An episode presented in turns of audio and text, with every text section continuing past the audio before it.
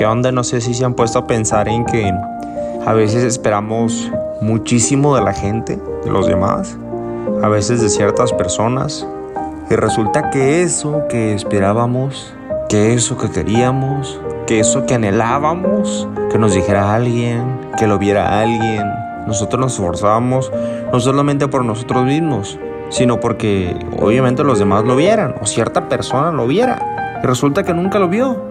Y nos esforzamos tanto en que de verdad así fuera y no.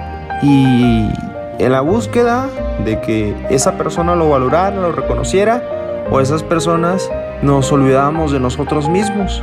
En alguna ocasión me pasó, fíjense, algo así.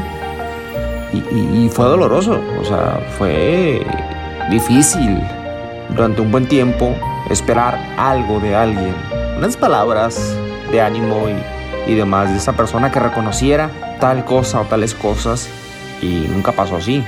Y una vez platicándolo con mi papá, platicando de un tema en especial, él me dijo esas palabras. Ya me las había dicho tres o cuatro veces, pero yo en un momento eh, donde me sentía endeble, donde me sentía frágil, mi papá me dijo eso que yo quise que escuchar de una persona durante mucho tiempo y nunca pasó. Y fue como que quedé en shock. O sea, primero obviamente pues me fue un mar de llanto. Pero en ese momento estaba reconociendo de que, o sea, siempre tuve lo que quería, pero no lo, no, no lo alcanzaba a ver.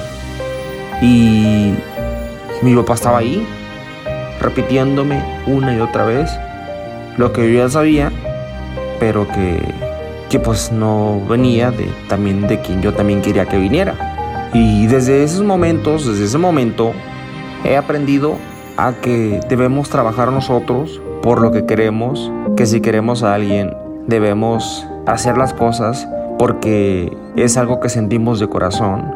Aunque sí esperamos que se reconozca de cierta manera, sentir algo de regreso, hacerlo más de una buena intención y no estar siempre esperanzados a que vamos a recibir lo mismo o más, porque muchas veces vamos a recibir menos o no vamos a recibir lo que tanto esperábamos o queríamos y ahí es donde viene el fregazo.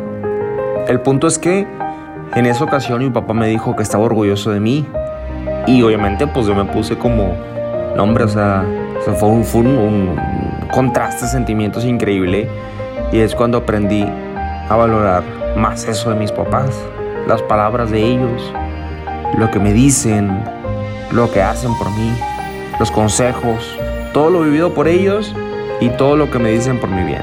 Y también aprendí a que no debemos obviamente pues estar con el pendiente de que alguien reconozca eso o casi casi dejar de comer porque alguien o algunas personas o algo en especial, alguien en especial pues no llega con lo que queremos que llegue.